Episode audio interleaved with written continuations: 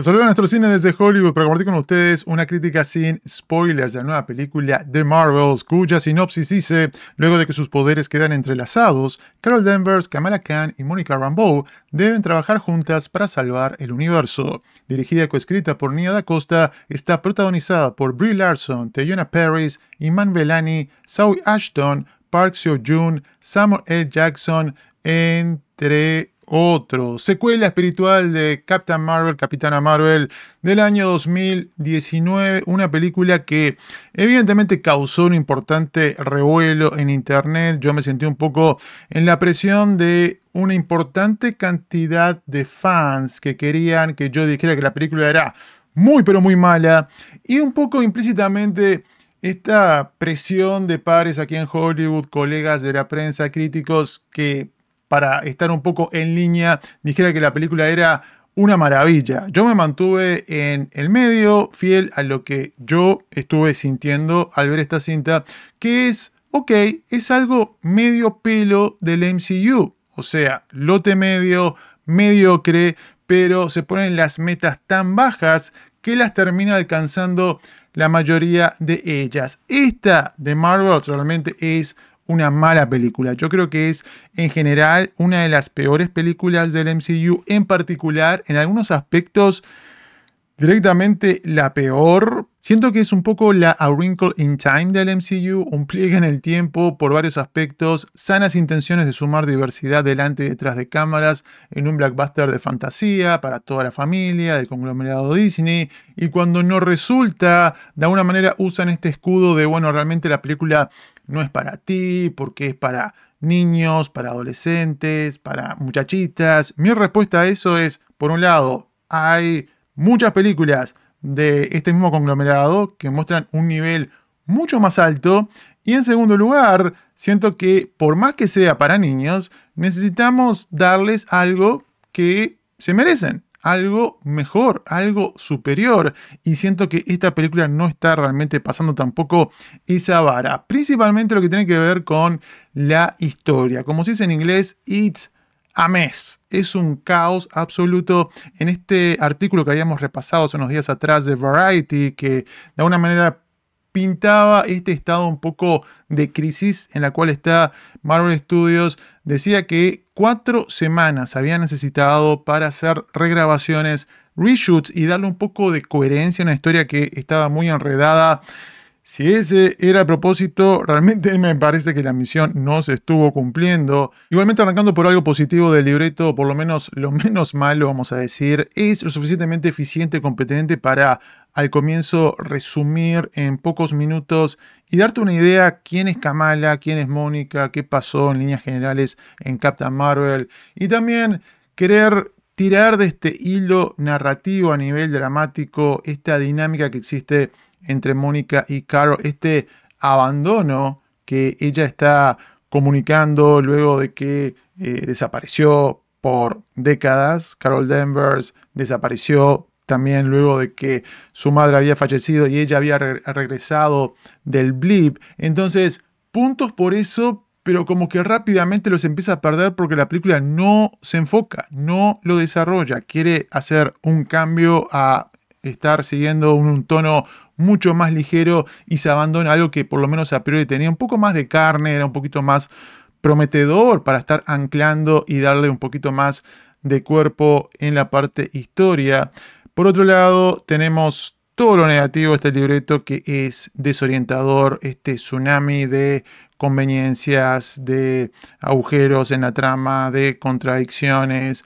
Realmente se vuelve aburrido seguir un grupo de héroes que resuelven los problemas por magia prácticamente, el poder del amor, el poder de la amistad, el poder de convencimiento de que uno puede estar alcanzando su máximo potencial, girl power, lo que sea, pero me parece demasiado simplón. Y de nuevo, me parece que tarde o temprano uno está perdiendo el interés como audiencia. Esto del el body swap, de alguna manera de que cambien de lugar a través de algo que no se explica, no se justifica para nada, era una muy buena oportunidad para irse por otro camino que al mismo tiempo le diera un poco más una motivación al villano de la historia, que evidentemente es lo más flojo que tiene en materia de personajes, en una película que es mezcla de Captain Marvel 2 y Miss Marvel temporada 2. Si esa serie fue lo más Disney Plus del MCU, esta es la película más Disney Plus, más Disney directamente. Tenemos una escena donde un personaje se convierte en una princesa Disney prácticamente,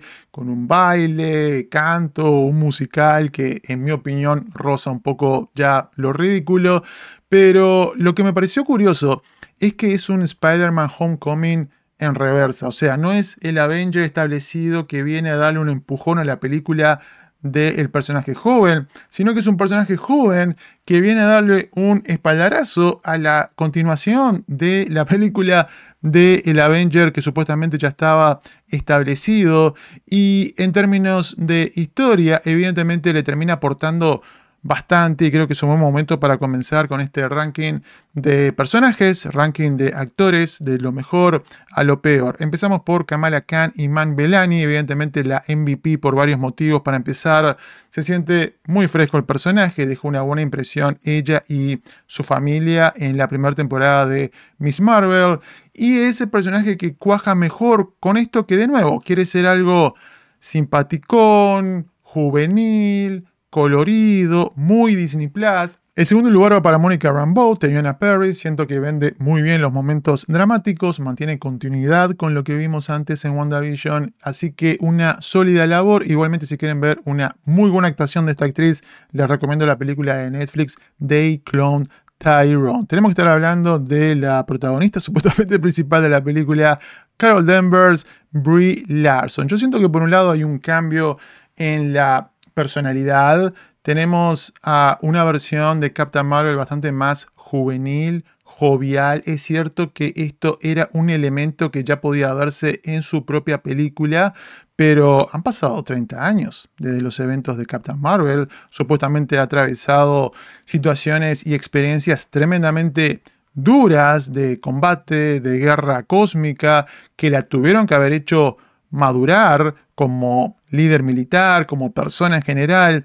Y acá, de nuevo, hay un ajuste para que pueda cuadrar un poco con esta cosa un poco más adolescente, colorida, liviana, tontita que quieren estar haciendo.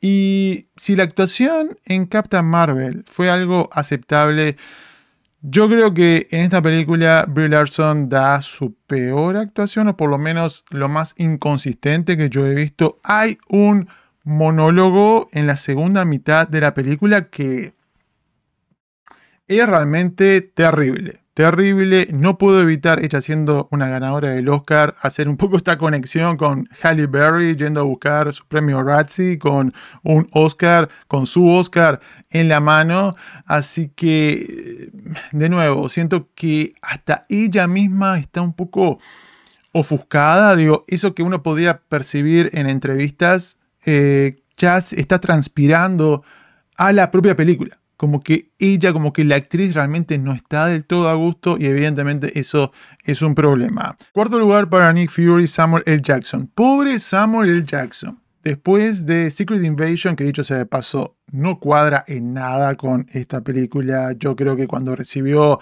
el libreto de los dos proyectos habrá rascado la cabeza, porque muchachos, háblense entre ustedes. Me parece Lamentable, digo, este actor le aportó muchísimo a la película de Captain Marvel, en mi opinión había sido el MVP, y ahora está un poco relegado a corretear por ahí, tomar decisiones que evidentemente no tienen sentido, se lo muestra tremendamente incompetente. Este actor pasó de Snakes on a Plane a Cats on a Ship, así que evidentemente nada para estar contento si eres fan de el mítico Samuel L. Jackson. Pasamos al próximo puesto para hablar de la villana Darben Sawi Ashton, la peor villana del MCU, por lo menos en materia cine. No tengo ningún tipo de dudas. Detrás de Malekith, de la segunda parte de Thor, detrás de Taskmaster en Black Widow o el personaje que ustedes quieran estar mencionando. Es un líder Kree como había sido Ronan the Accuser. Lee Pace hizo una interpretación de un villano 10 veces mejor.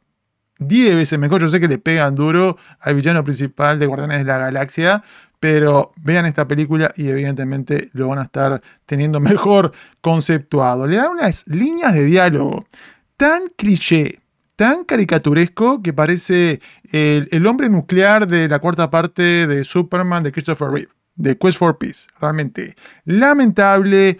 El armado de la película no le favorece ni a ella ni a un segundón. Creo que desaparece en un momento. No está bien presentado este personaje. Tal vez quisieron darle algún tipo de mensaje social a su causa con esto de, bueno, estamos usurpando recursos naturales de otras naciones. Eh, tal vez muy crudo, muy improvisado, se siente todo alrededor de este personaje, así que creo que unánimemente, por lo menos en la crítica, nos pareció lo peor de la película en materia Y finalmente hablar de la forma. Más allá que hemos tenido un año bastante pobre en lo técnico, en blockbusters en general, en películas de superhéroes en particular, realmente me choqueó el nivel de desprolijidad en el armado de la película. Se siente el emparchado que hubo en postproducción con las regrabaciones, con los reshoots, esto de ser la película más corta del MCU, se siente la ausencia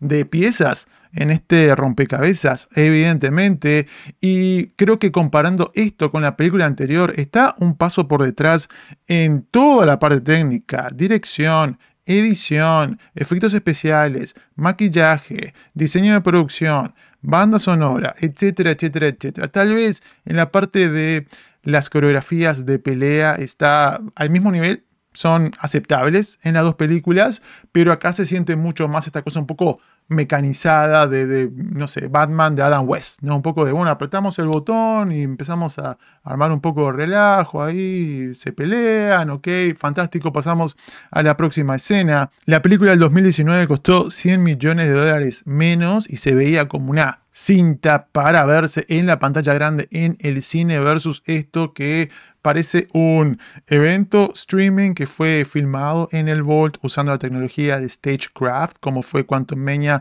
más recientemente. Y no es esa inconsistencia que hayamos tenido, por ejemplo, en Thor Love and Thunder, donde habían postales, geeks espectaculares, fantásticas, y después de repente veías algo súper crudo. No, acá todo es bastante mediocre y después uno tiene esos valles realmente de calidad que son bastante pronunciados, que se extiende más allá de lo que es la película en sí a la escena postcrédito que tenemos. Realmente yo creo que están haciendo rendering todavía los eh, encargados de los efectos especiales porque evidentemente lo que yo vi no estaba pronto. Para resumir, luego de que Capitana Marvel pasara a gatas la vara de lo aceptable, esta secuela suma cantidad y resta calidad en todos sus apartados para convertirse en un representante del peor lado del universo Marvel, disconexo, desenfocado e inconsistente. Kevin Feige y compañía deberán ir más alto, más lejos y más rápido para salir del pozo antes que se convierta en un agujero negro. Los invito a sumarse próximamente al Néstor Cine Club aquí en YouTube cuando esté abriendo sus puertas próximamente y también darle like al video, suscribirse al canal activando la campana y dejar su comentario porque la conversación cinéfila geek es lo más interesante. Hasta la próxima, chao.